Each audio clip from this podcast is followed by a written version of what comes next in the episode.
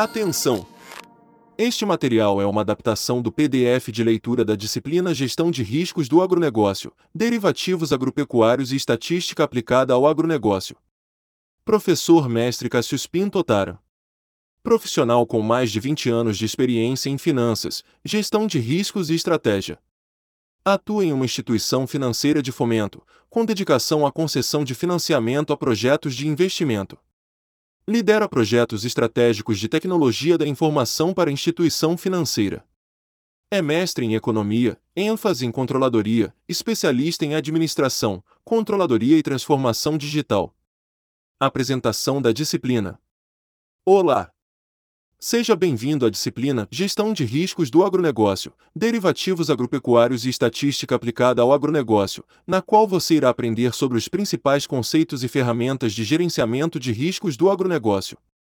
O agronegócio está sujeito a muitos fatores de risco, oriundos de várias fontes. As rápidas mudanças no ambiente de negócios e, consequentemente, nos instrumentos de gestão colocam o estudo da análise de riscos como fundamental.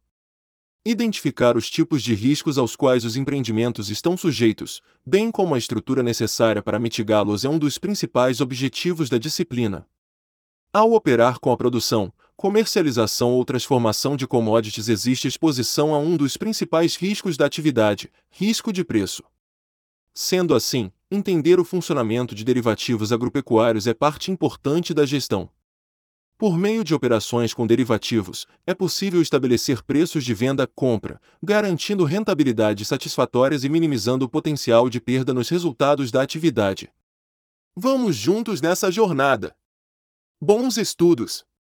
Temas da disciplina: Tema 1 Gestão de riscos. Tema 2 Riscos do agronegócio. Tema 3 Modelos estatísticos aplicados à gestão de riscos. Tema 4 Derivativos agropecuários. Tema 01 Gestão de riscos. Ao administrar seus empreendimentos, os gestores percebem que há um lapso temporal entre as decisões tomadas e os resultados de tais decisões. A gestão convive, portanto, com um ambiente de incertezas, dado que o presente é certo e o futuro duvidoso. Quanto maior o tempo necessário para a realização dos resultados esperados, oriundos de ações presentes, maior a exposição às situações que podem impactar negativamente e frustrar as expectativas. Ou seja, muita coisa pode acontecer desde o momento em que se toma uma decisão até a efetiva mensuração dos resultados. Um produtor rural, por exemplo, que decide investir em maquinário para a produção precisa esperar muitos meses, ou anos, até que possa comercializar os produtos e auferir os ganhos desejados. Como lidar com os riscos e as incertezas? Aliás, tratam-se de dois conceitos diferentes? Segundo Kai, Ronald, risco é um termo utilizado para descrever situações em que os resultados possíveis e as chances de ocorrência de cada um deles são conhecidos. Incerteza, por outro lado, caracteriza uma situação em que tanto os resultados possíveis quanto as probabilidades de ocorrência são desconhecidos. Risco é normalmente expresso em termos de fontes de risco, eventos potenciais, suas consequências e suas probabilidades. Fonte de risco elemento que, individualmente ou combinado, tem potencial para dar origem ao risco. Evento ocorrência ou mudança em um conjunto específico de circunstâncias. Um evento pode ser uma fonte de risco. Consequência resultado de um evento que afeta os objetivos. Uma consequência pode ser certa ou incerta e pode ter efeitos positivos ou negativos, diretos ou indiretos, nos objetivos. Probabilidade chance de algo acontecer.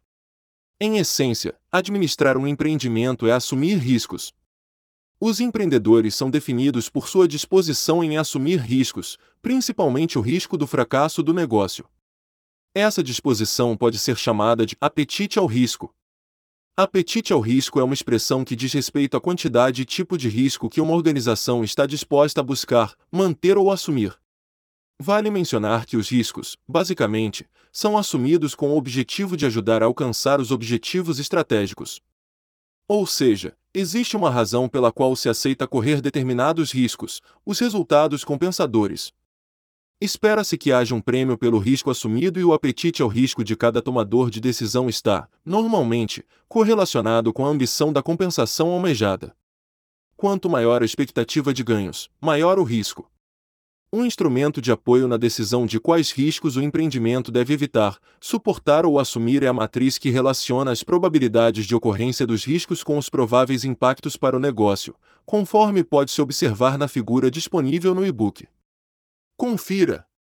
A matriz aqui apresentada é um instrumento valioso que, por meio do relacionamento entre probabilidade de ocorrência dos eventos de riscos com o impacto provável, traz uma qualificação para o ambiente da tomada de decisão sob risco.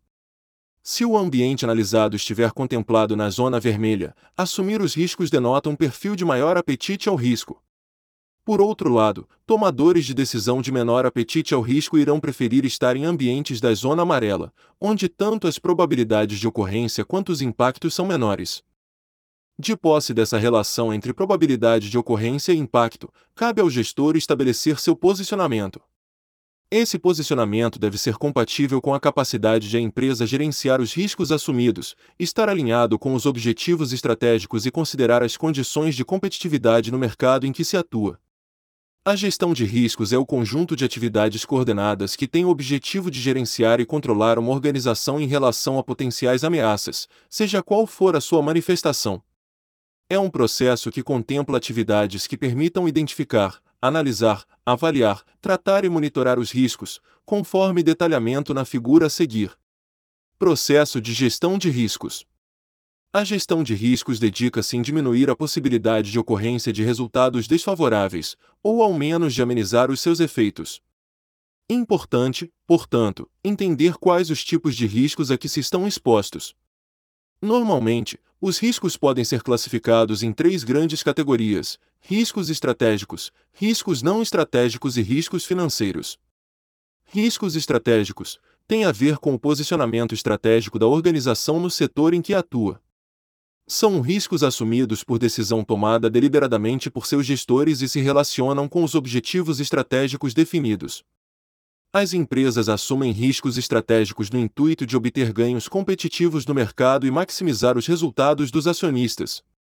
Exemplos: política de preços e promoções, comunicação e marketing, inovações, lançamento de novos produtos, dentre outros. Riscos não estratégicos são riscos externos, que a gestão tem pouco ou nenhum domínio estão relacionados à conjuntura econômica, social e política do ambiente em que o empreendimento está inserido. Em se tratando de questões que a organização não consegue, muitas vezes, controlar, cabe o estabelecimento de uma estrutura de gerenciamento de riscos mitigadora. Riscos financeiros dizem respeito à possibilidade existente de prejuízo decorrente de transações ou investimentos decorrem de flutuações de diversas variáveis financeiras que podem impactar no desempenho dos investimentos feitos, afetando, principalmente, o fluxo de caixa. São subdivididos em risco de mercado, possibilidade de ocorrência de perdas resultantes da flutuação nos valores de mercado de ativos e passivos de uma empresa. Inclui, por exemplo, o risco da variação das taxas de juros, dos preços de ações, opções e derivativos, variação cambial e variação dos preços de commodities. Risco de crédito, possibilidade de ocorrência de perdas associadas ao não recebimento de um valor de uma contraparte. Pode ocorrer na venda a prazo de produtos ou na concessão de crédito a terceiros. Risco de liquidez, possibilidade de não conseguir honrar suas obrigações financeiras. Também, a possibilidade de não conseguir negociar a preço de mercado uma posição, devido ao seu tamanho elevado em relação ao volume normalmente transacionado ou em razão de alguma descontinuidade no mercado. Risco operacional possibilidade da ocorrência de perdas resultantes de eventos externos ou de falha, deficiência ou inadequação de processos internos, pessoas ou sistemas. Também podem ser classificados aqui os riscos ambiental e climático.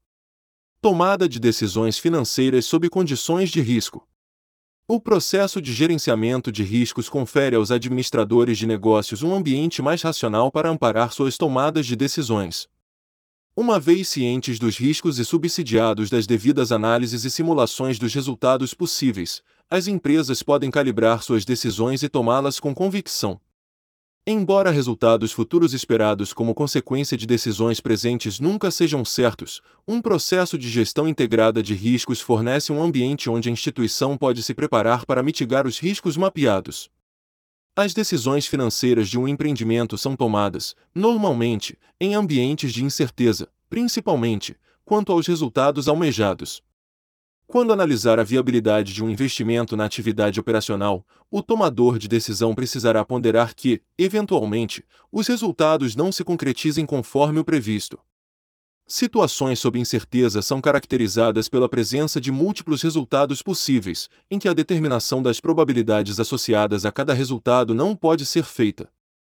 Por outro lado, sempre que a incerteza puder ser quantificada por meio da atribuição de probabilidades aos diversos resultados previstos, trata-se de uma decisão que será tomada em situação de risco. As expressões risco e incerteza podem parecer em um primeiro momento sinônimos. Segundo Bruni, Adriano, Risco, quando as variáveis encontram-se sujeitas a uma distribuição de probabilidades conhecida, ou pode ser calculada com algum grau de precisão. Em outras palavras, representa uma incerteza que pode ser medida.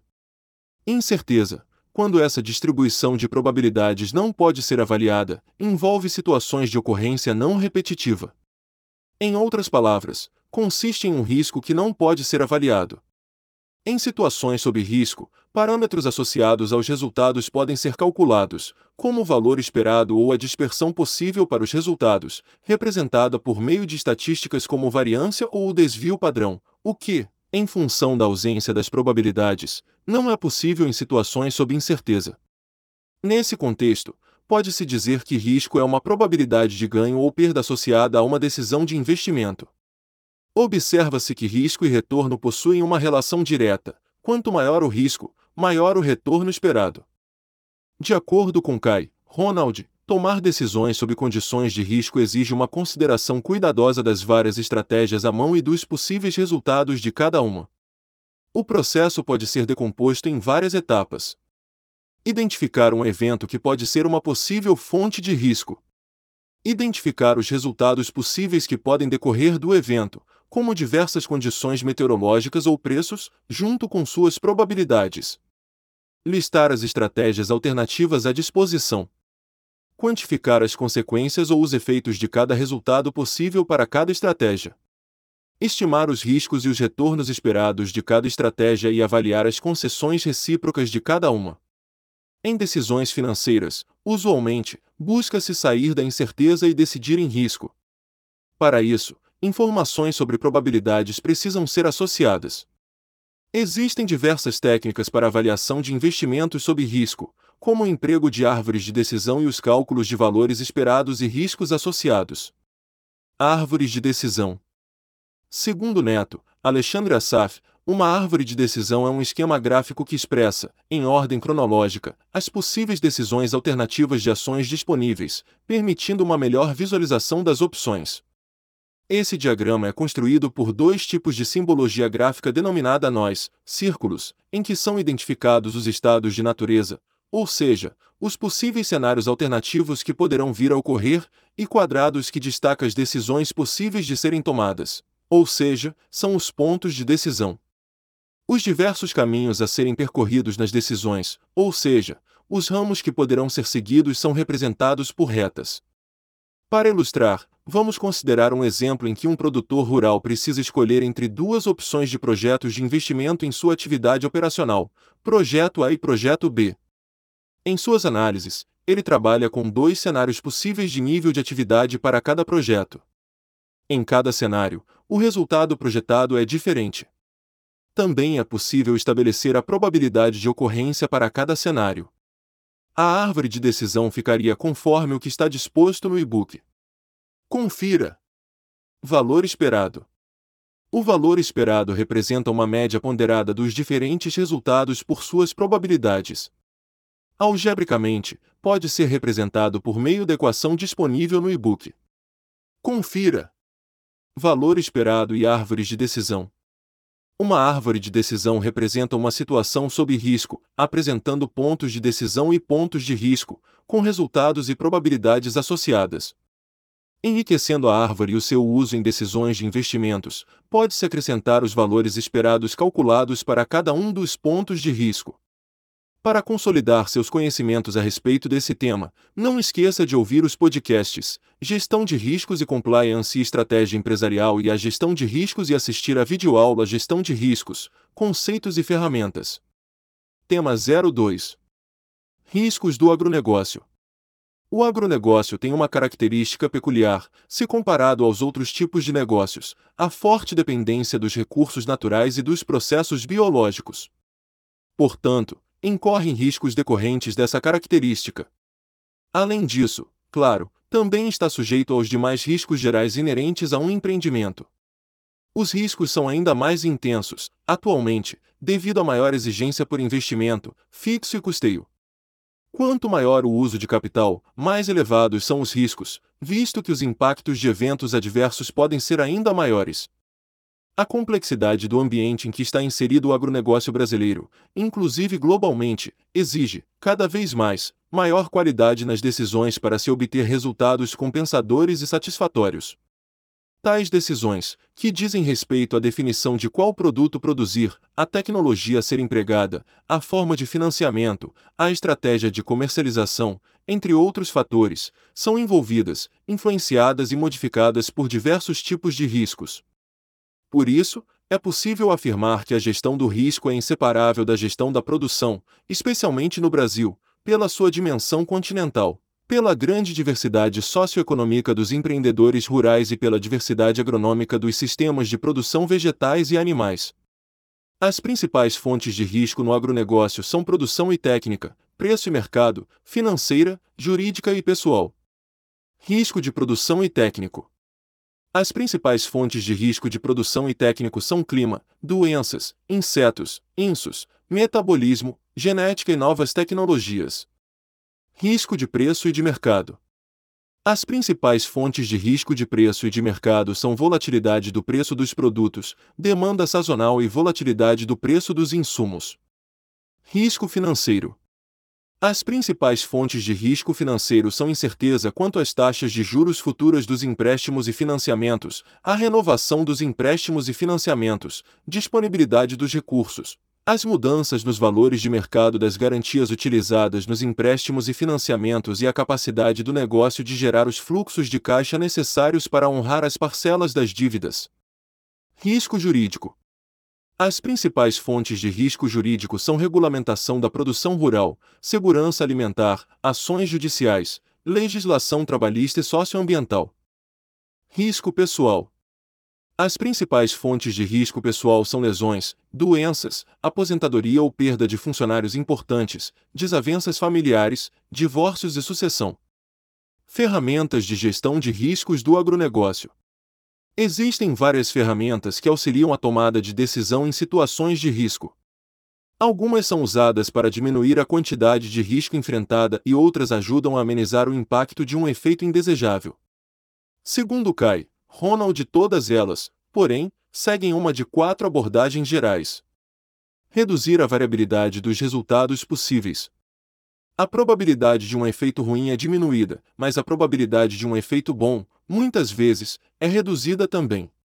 Estipular uma renda ou um nível de preço mínimo, geralmente para um valor fixo. A maioria dos programas de seguro funciona assim. O custo da redução do risco é conhecido, e a probabilidade de obter um efeito melhor que a média não é afetada. Manter a flexibilidade da tomada de decisão. Os gestores não congelam decisões por períodos longos, para o caso de as perspectivas de preço ou produção mudarem. Melhorar a capacidade de tolerância ao risco do negócio, de forma que efeitos adversos tenham menos chances de afetar a sobrevivência da operação rural. Os produtores agropecuários empregam muitos exemplos de todos os quatro tipos de ferramentas de gestão de risco. O objetivo da gestão é manter os riscos em níveis aceitáveis, preservando e otimizando os resultados da atividade. Ferramentas de risco de produção. Empreendimentos estáveis rendimentos variáveis na atividade, seja por questões mercadológicas, seja por influências climáticas, tornam mais difíceis a previsibilidade do fluxo de caixa operacional. Tanto na pecuária quanto na agricultura, pode-se observar diversos fatores que exigem dos gestores medidas no sentido de administrar os empreendimentos direcionando-os para uma produção de renda mais estável. A tecnologia moderna pode conseguir controlar os efeitos do clima sobre a produção, irrigação, por exemplo. Ainda, programas governamentais e decisões sobre comercialização podem controlar os preços ou a quantidade que pode ser vendida de uma commodity. Diversificação. A diversificação consiste numa técnica de gestão de risco que tem como objetivo que a receita seja construída recorrendo a diferentes atividades. Habitualmente, referimos-nos a esta técnica como não por todos os ovos na mesma cesta. O objetivo da diversificação é mitigar o risco pela exposição a diferentes tipos de produção. Para isso, pense em considerar as correlações entre os produtos na receita. Se todos os produtos estão altamente ligados, por exemplo, eles vão se movimentar na mesma direção nas altas e nas baixas, reduzindo a eficácia da diversificação. Muitos estabelecimentos rurais geram mais do que um produto a fim de evitar que sua renda dependa totalmente da produção e do preço de uma única commodity. Na produção rural, diversificar produzindo duas ou mais commodities reduzirá a variabilidade da renda sempre que nem todos os preços e rendimentos estiverem baixos ou altos ao mesmo tempo. Planos de diversificação podem incluir atividades não rurais também. Investir no mercado financeiro, com conhecimento e estratégia, realizar negócios em tempo parcial sem relação com a agropecuária ou ter um emprego não rural podem fortalecer a estabilidade da renda familiar. A diversificação pode também exigir que se abra mão dos benefícios de se especializar em um empreendimento para obter os benefícios de menos variabilidade na renda líquida. Seguro. Existem diversos tipos de seguro que ajudam a reduzir os riscos produtivo e financeiro. Primeiramente, uma alternativa é que o negócio se autossegure, mantendo um tipo de reserva de emergência, reserva financeira.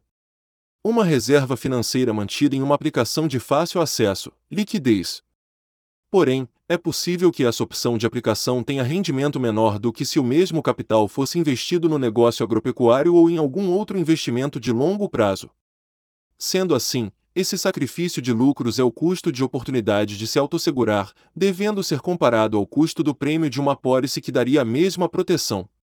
Os principais tipos de seguro utilizados são: seguro patrimonial, protege contra a perda de prédios, máquinas, animais e grãos armazenados em razão de incêndio, raios, tempestades, roubo e outros riscos. Seguro multirisco um seguro de rendimento que cobre a queda de produtividade da lavoura decorrente de diversos riscos climáticos, garantido o rendimento e preço do produto. Geralmente, as culturas passíveis de contratação deste seguro são amendoim, algodão, arroz, café, cana-de-açúcar, cevada, feijão, girassol, milho, milho safrinha, soja e trigo. Seguro riscos nomeados, um seguro no qual é possível contratar coberturas específicas dentre as oferecidas pela seguradora.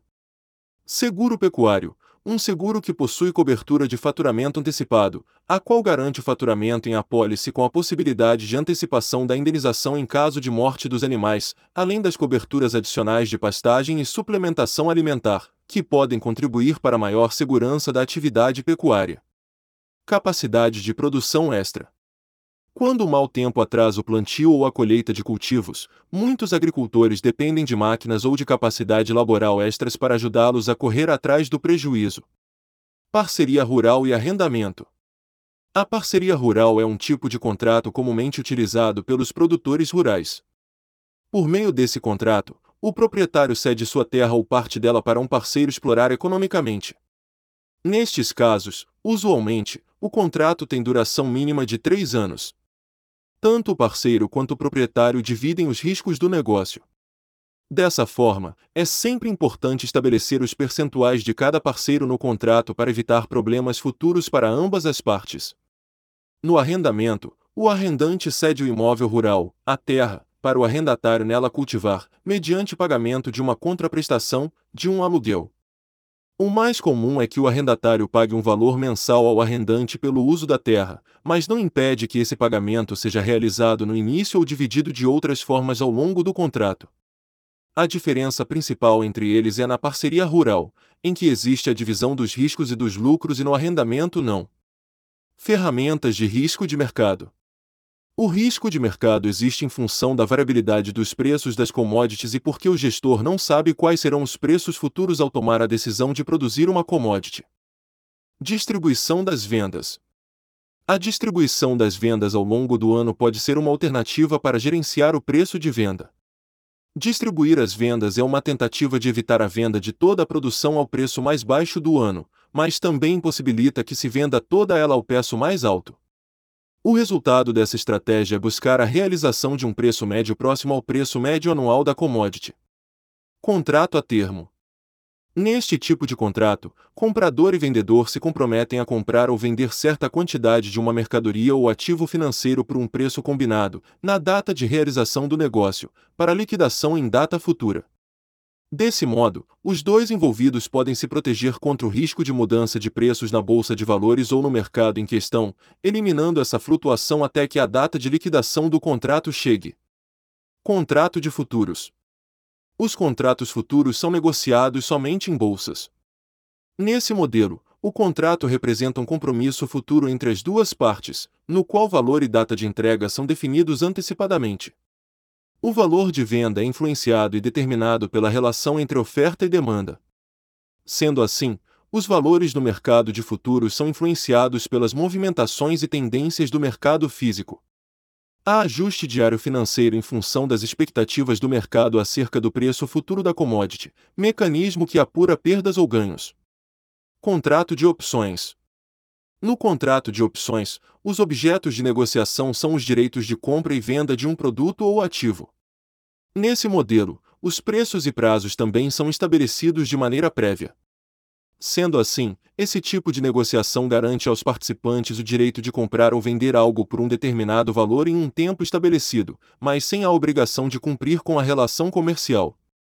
Ao negociar dentro dessa categoria, o investidor consegue proteger suas negociações de preços desfavoráveis, como também pode aproveitar da valorização dos preços além do pré-estabelecido entre as partes. Ferramentas de risco financeiro. O risco financeiro exige estratégias para manter a liquidez e a solvência. Ou seja, o objetivo principal, aqui, é ter caixa para suprir as necessidades de curto prazo, liquidez, bem como as de longo prazo e garantir a sobrevivência do negócio, solvência. Taxas de juros fixas. Em linhas gerais, empréstimos e financiamentos são ofertados com duas modalidades de taxas de juros: taxas pré-fixadas e pós-fixadas. As taxas pré-fixadas são definidas antes da contratação do empréstimo, ou seja, antes de fechar negócio você conhece o valor exato das taxas de cada parcela. A grande vantagem de optar por esse tipo de taxa é se antecipar de surpresas durante o período acordado em contrato, pois não há interferências externas que mudem o valor dessa taxa. As taxas pós-fixadas, por sua vez, não asseguram um valor fixo mensal da parcela, pois elas estão vinculadas aos índices de inflação e juros de curto prazo. Ou seja, a taxa pode aumentar ou diminuir de acordo com as oscilações econômicas do país. A taxa de juros fixa pode ser mais alta quando o empréstimo ou o financiamento é feito, mas evita que o custo da dívida aumente se as taxas de juros subirem. Reservas líquidas. Manter uma reserva de caixa ou outros ativos facilmente conversíveis em caixa ajuda o agropecuarista a lidar com os resultados adversos de uma estratégia arriscada. No entanto, pode haver um custo de oportunidade em manter fundos em reserva no lugar de investi-los no negócio ou em outros ativos de longo prazo. Reserva de crédito. O endividamento como uma estratégia de financiar a atividade agropecuária tem um limite. Esse teto é calculado pelas instituições financeiras e levam em conta, geralmente, três aspectos gerais da situação do demandante: capacidade de geração de recursos na sua atividade, idoneidade cadastral e utilização, destinação, do recurso. Um empreendimento que não utiliza sempre esse limite total disponível no mercado financeiro mantém uma margem de segurança para quando necessário. Vale lembrar que há, nessa estratégia, um custo de oportunidade, igual ao lucro adicional que esse capital não utilizado poderia ter rendido no negócio. Capital próprio investido. Numa visão de sustentabilidade financeira e perenidade do negócio, o patrimônio líquido, que é o capital próprio investido na propriedade, é o recurso que dará muito da solvência e da liquidez. Tanto no início da atividade empreendedora, quanto durante a vida do negócio, é fundamental que haja crescimento do patrimônio líquido, ativos, descontado as dívidas, por meio de retenção de lucros. O autofinanciamento, a partir de uma atividade lucrativa, é base para a sustentabilidade financeira. Ferramentas de risco jurídico. O risco jurídico demanda, ainda mais em um país como o Brasil, estratégias de prevenção de abrangência ampla. A natureza jurídica do estabelecimento, por exemplo, pode trazer alterações importantes em matéria tributária, previdenciária e de regulação da própria atividade. A principal diferença entre o produtor rural pessoa física e produtor rural pessoa jurídica é a quantidade de obrigações fiscais. Produtores pessoa jurídica possuem obrigações fiscais mais complexas, Além dessa, existem outras diferenças. O produtor rural pessoa física normalmente possui uma pequena propriedade e produz em pequena escala. Ele não pretende comercializar produtos em grande escala para mercados varejistas ou atacadistas. Já o produtor rural pessoa jurídica é aquele que se enquadra como empresa, fornecendo produtos para o consumidor final. Ele também pode se tornar um fornecedor de matéria-prima para outras empresas. A natureza jurídica, ao ser escolhida, deve levar em conta todos os fatores anteriormente mencionados. Um bom planejamento sucessório também é mitigador de riscos jurídicos, sendo algo que pode facilitar a transição patrimonial dos negócios para herdeiros. Ainda, um seguro de responsabilidade civil protege contra processos de terceiros em razão de danos pessoais ou materiais pelos quais o segurado ou seus empregados sejam considerados responsáveis. Ferramentas de risco pessoal. Seguro Saúde. Dado o alto custo dos tratamentos médicos e a imprevisibilidade dos problemas de saúde, é altamente recomendável a realização de um seguro saúde. Isso é válido, também, para seguro por acidente ou doença de trabalho dos empregados. Seguro de vida. Protege contra a perda por morte prematura de quem gerencia o negócio. Deve-se escolher o tipo mais adequado de seguro para as necessidades e os interesses de cada pessoa. Medidas de segurança. Manter medidas de segurança do trabalho é fundamental para prevenir acidentes e perdas indesejadas.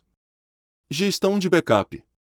Quando a centralização da gestão e de processos-chave do negócio em uma ou poucas pessoas, existe a necessidade de se preparar uma alternativa caso seja necessário.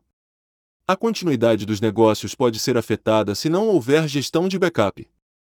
Para consolidar seus conhecimentos a respeito desse tema, não esqueça de ouvir os podcasts Risco Técnico e Operacional do Agronegócio e Riscos do Agronegócio Gestão na Prática. Assistam a videoaula Principais Riscos do Agronegócio. Tema 03 Modelos estatísticos aplicados à gestão de riscos.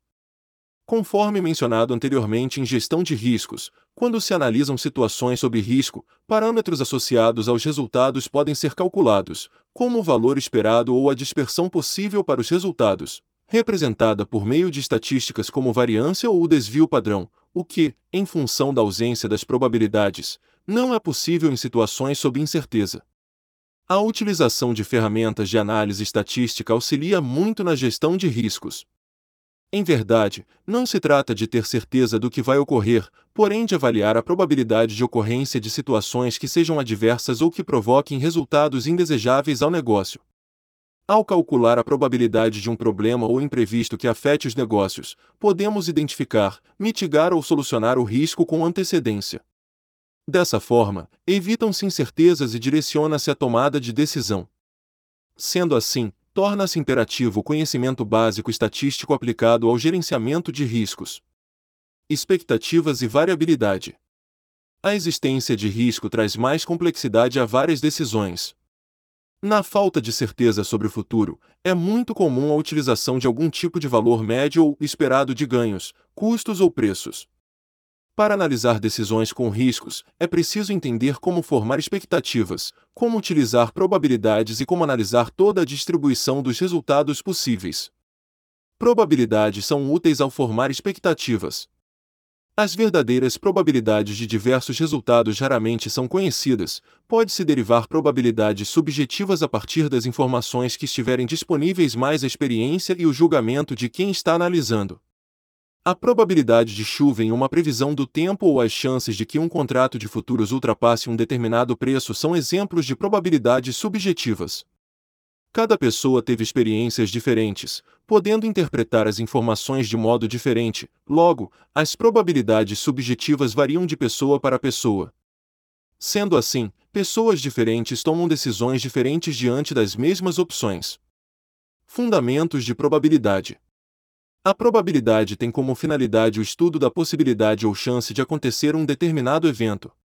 Por exemplo, ao assumir uma probabilidade de 80% de que ocorra um lucro de R$ 5.000 em um determinado mês de uma atividade, está-se, na verdade, introduzindo um risco de 20% de que tal não se verifique um menos 0,80, dada sua chance conhecida de 80%.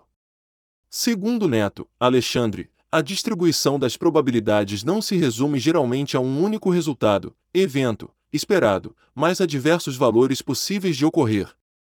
O raciocínio básico é dividir os resultados esperados, elementos de incerteza da decisão, nos valores possíveis de se verificar e identificar, em cada um deles, uma probabilidade de ocorrência.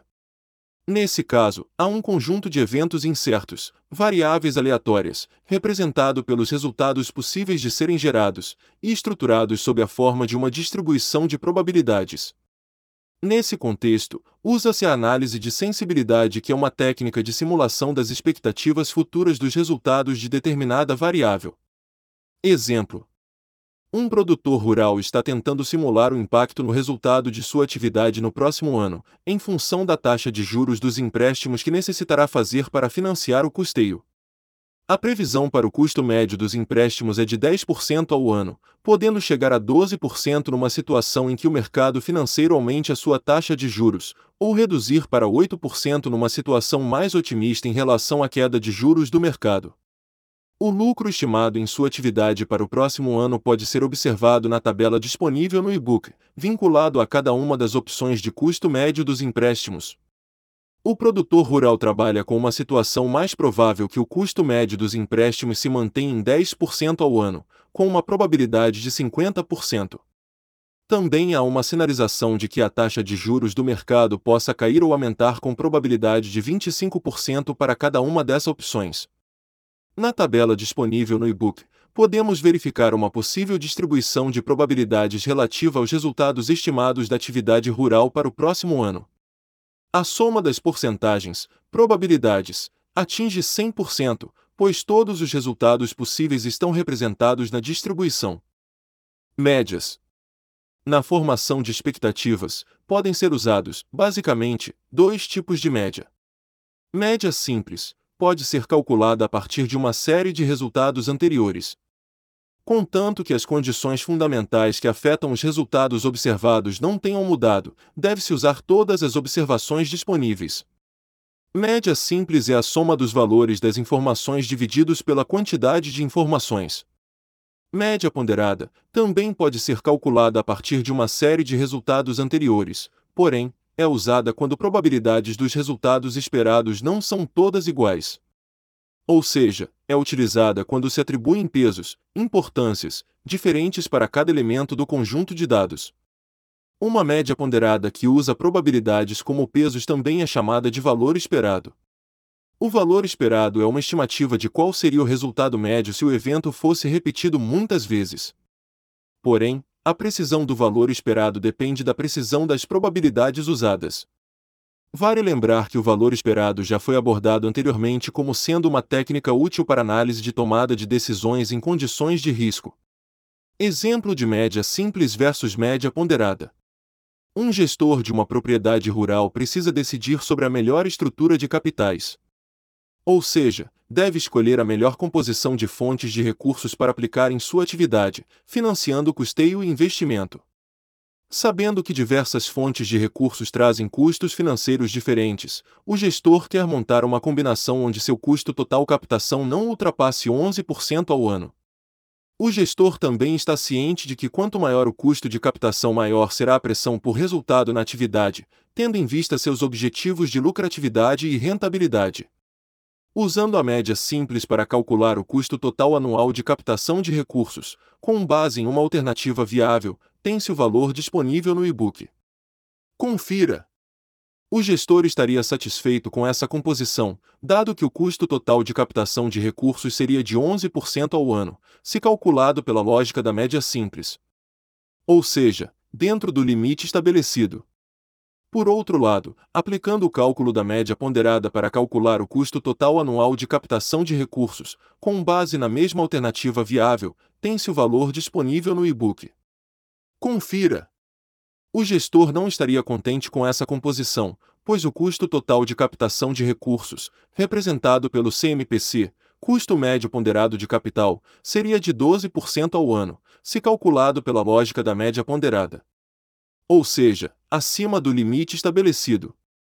Note que, para a decisão em questão, o correto seria utilizar a média ponderada, pois considera o peso de cada fonte no total da captação, por meio do percentual de participação que cada uma tem do total de recursos.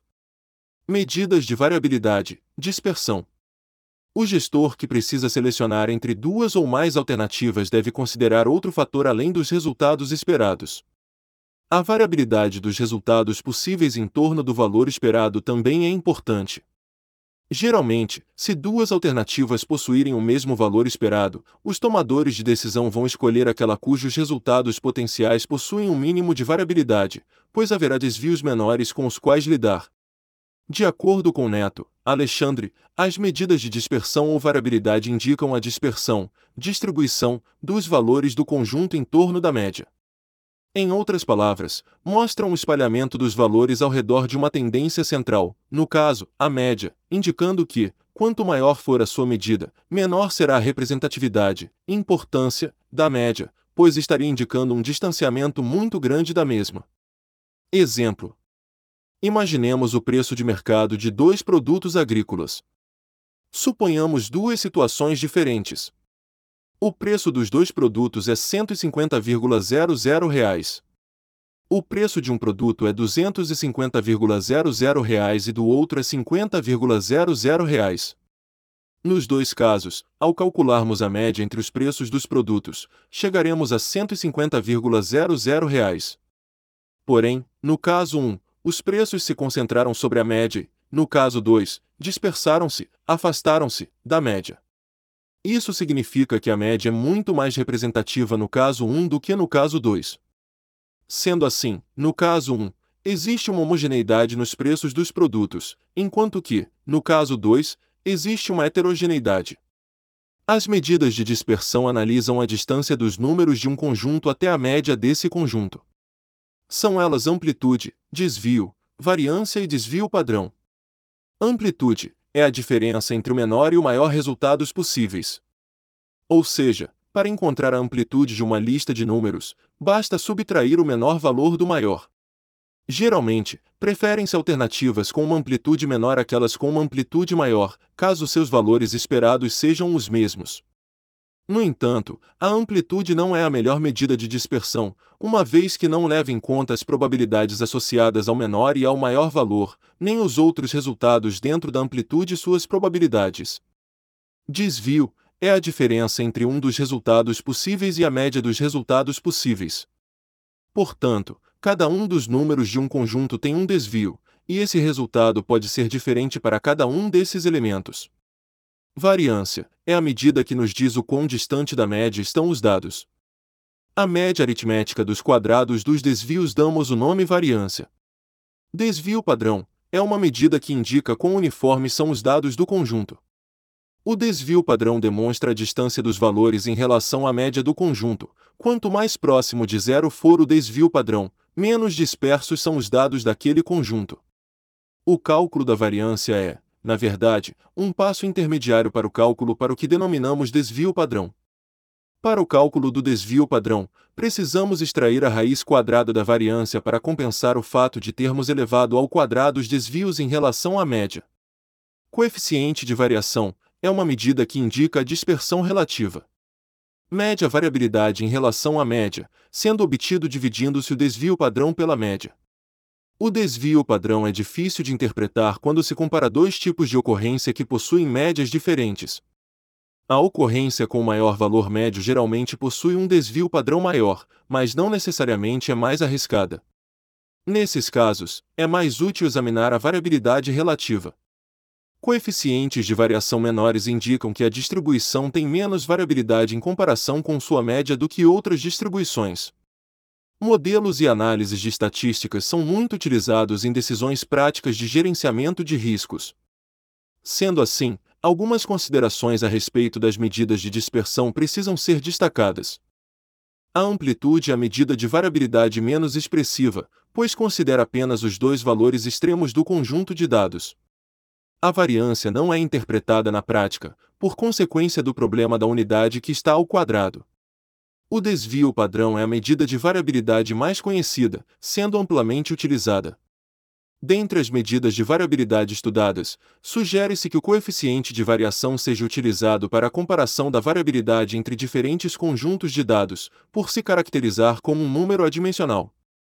Nos experimentos agrícolas, o método mais utilizado para a classificação dos coeficientes de variação é o método proposto por Gomes, em que ele classifica da seguinte forma: coeficientes de variação baixos são menores que 10%. Os médios são encontrados entre 10% e 20%, altos entre 20% e 30% e os muito altos são maiores que 30%. Confira no e-book os parâmetros de interpretação de risco com base nas referências mencionadas. Exemplo: Valdino é gestor de uma propriedade rural e está analisando qual a melhor cultura para transformar uma pastagem em lavoura, soja ou milho. Ele ouviu dizer que as duas culturas são lucrativas, mas o que muda é a situação e a condição específica. Qual seria a mais vantajosa? Ele está ciente de que a análise de vantajosidade das culturas é algo que precisa levar em conta uma série de variáveis. Por exemplo, condição edafoclimática da região, umidade do ar, tipo de solo, condição de chuva, disponibilidade de equipamentos para mecanização, para colheita, Custos de produção de cada cultura, fertilizantes e sementes. Estimativa do preço médio de venda para cada produto. Valdino, até por influência de experiências anteriores, tem uma forte preocupação com análise de riscos. Sabe que o preço médio de soja e milho pode variar substancialmente e que essa alteração pode ser definitiva para o resultado esperado em sua atividade. Sendo assim, decidiu focar sua análise, inicialmente, no entendimento do comportamento da cotação de cada produto, comercializado em sua região. Quer, então, analisar o histórico e tentar visualizar um padrão de comportamento que o faça perceber onde teria menor exposição ao risco de variabilidade no preço de venda. Confira o exemplo disponível no e-book. Valdino sabia que precisaria se valer de análises estatísticas para comparar os dados de preços de venda de soja e milho que tinha à sua disposição. Portanto, tratou logo de calcular as medidas de dispersão mais úteis para a decisão que estava prestes a tomar. Confira os valores no e-book. Analisando os dados, ele observou que a soja teve um desvio padrão maior do que o do milho. Entretanto, o cálculo dos coeficientes de variação mostra que os preços médios de milho foram mais variáveis do que os da soja se comparados à média. Comparando os coeficientes de variação calculados com a tabela de referência de risco, ele percebeu, também, que soja estaria classificada como de médio risco, entre 10% e 20% e milho como de alto risco entre 20% e 30%. Logo, a cultura que apresenta maior risco, refletido na variabilidade dos preços médios históricos, é a do milho. Como Valdino calculou as medidas de dispersão que o apoiaram em sua análise? Confira a explicação detalhada no e-book. Agora que você conferiu o passo a passo no e-book, também é possível realizar o cálculo do desvio padrão de uma amostra, mais rapidamente, por meio da fórmula estatística do Microsoft Excel Divide.a. Para consolidar seus conhecimentos a respeito desse tema, não esqueça de ouvir os podcasts. Podcast 5, Estatística e Podcast 6, Estatística aplicada e assistir a videoaula 3, Estatística na gestão de riscos. Tema 04. Derivativos agropecuários. Usualmente, os produtos agropecuários são denominados de commodities. Mas, o que é um produto commodity? Commodities. Na tradução literal da palavra em inglês, temos o termo mercadorias, ou seja, um bem ou produto comercializado. Conforme foi evoluindo, o mercado passou a usar o termo em inglês para alguns tipos de produtos específicos, considerados mais básicos e primordiais. Por isso, atualmente, o termo commodity é usado para matérias-primas, que possuem entre suas características produção em larga escala, capacidade de ser estocada, baixa industrialização, alto nível de comercialização e padrões de qualidade mundiais. Ou seja, não se diferenciam de local para local, nem de produtor para produtor. Assim, as commodities são facilmente intercambiáveis e amplamente negociadas no mercado doméstico e mundial.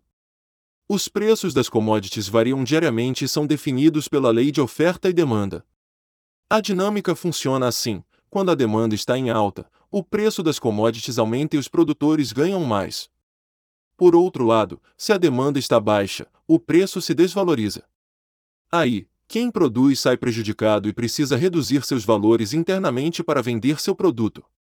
Além disso, o preço desses insumos também varia com base nos custos de produção e paridade de exportação. Como a indústria secundária compra as commodities, é comum que os produtores repassem os aumentos e quedas aos consumidores. Outro ponto é que, assim que a cotação de um produto sobe internacionalmente, é comum que o preço suba também internamente, pois é mais provável que quem produza determinado produto prefira exportar a vender dentro do próprio país. Mas, quais são as principais commodities agropecuárias produzidas no Brasil? São a soja, o milho, o algodão, o café, o açúcar e carne. Tendo em vista que as commodities são extremamente voláteis, ou seja, sofrem constantes oscilações nos preços, exigem do gestor do agronegócio estratégias e mecanismos para se proteger desse risco. Dessa forma, surgem as operações com derivativos agropecuários.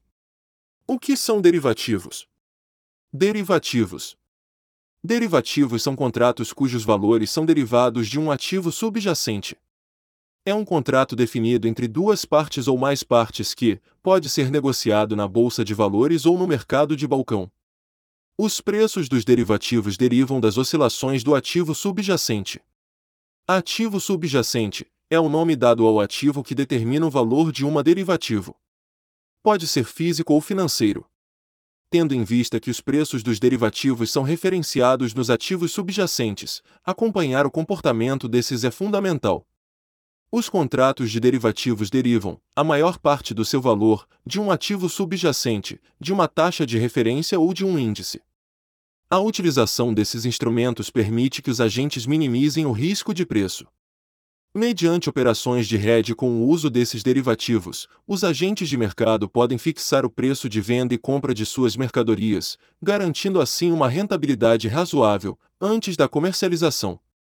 Os derivativos podem ser utilizados de quatro formas, como mecanismo de proteção, elevação de rentabilidade, alavancagem, especulação e arbitragem.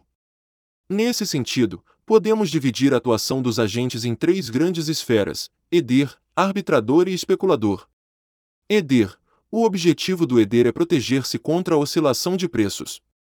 A principal preocupação não é obter lucro com os derivativos, mas garantir o preço de compra ou de venda de determinada mercadoria em data futura. Arbitrador: O arbitrador é o participante que tem como meta o lucro, mas não assume praticamente nenhum risco ou exposição a esse risco. Sua atividade consiste em buscar distorções de preços entre mercados e tirar proveito dessa diferença ou da expectativa futura dessa diferença. A estratégia do arbitrador é comprar no mercado em que o preço está mais barato e vender no mercado em que está mais caro, lucrando um diferencial de compra e venda completamente imune aos riscos, porque sabe exatamente por quanto irá comprar e vender, travando essa diferença. O arbitrador acaba agindo exatamente como um árbitro, pois elimina as distorções de preços entre mercados diferentes. Especulador: O especulador é um participante cujo propósito básico é obter lucro. Diferentemente dos EDIRs, os especuladores não têm nenhuma negociação no mercado físico que necessite de proteção. Sua atuação consiste na compra e na venda de contratos futuros apenas para ganhar o diferencial entre o preço de compra e o de venda, não tendo nenhum interesse pelo ativo objeto. Mercado a termo. Neste tipo de contrato, comprador e vendedor se comprometem a comprar ou vender certa quantidade de uma mercadoria ou ativo financeiro por um preço combinado, na data de realização do negócio, para liquidação em data futura. Em outras palavras, esse tipo de contrato funciona como uma promessa de compra ou venda. Dentro dessa relação comercial, as partes envolvidas devem especificar qual o objeto ou ativo de negociação, qual o volume, qual o preço e qual o prazo para a entrega. Feito isso, o pagamento será realizado juntamente com a entrega. Apesar do negócio só ser finalizado no futuro, todas as características principais da relação de compra ou venda são fixadas previamente. Desse modo, os dois envolvidos podem se proteger contra o risco de mudança de preços na bolsa de valores ou no mercado em questão, eliminando essa flutuação até que a data de liquidação do contrato chegue. Os contratos a termo podem ser encontrados em bolsa, mas são mais comumente negociados no mercado de balcão, contratos bilaterais negociados fora das bolsas. Exemplo: Catarina é produtora de café e decide fazer uma operação com o objetivo de travar o preço de venda do seu produto. Sua preocupação é que o valor da saca no final da safra esteja abaixo do necessário para obter o lucro desejado. Doroteia é torrefadora de café e não está disposta a correr o risco de ver o preço de compra subir e perder sua competitividade no mercado. Por isso, quer realizar uma operação que garanta um preço máximo de compra da saca de café. As duas partes fecham um contrato a termo de mil sacas de café, para entrega em 60 dias, ao preço de 700,00 reais a saca de 60 quilos. Vejamos como ficaria a situação para cada parte envolvida no negócio, em dois cenários possíveis. Confira os cenários e a explicação detalhada no e-book. Análise dos resultados da operação, tanto para Catarina como para Doroteia, em ambas as situações, as perdas não serão vistas como prejuízo e, sim, como algo que se deixou de ganhar, como um prêmio de seguro.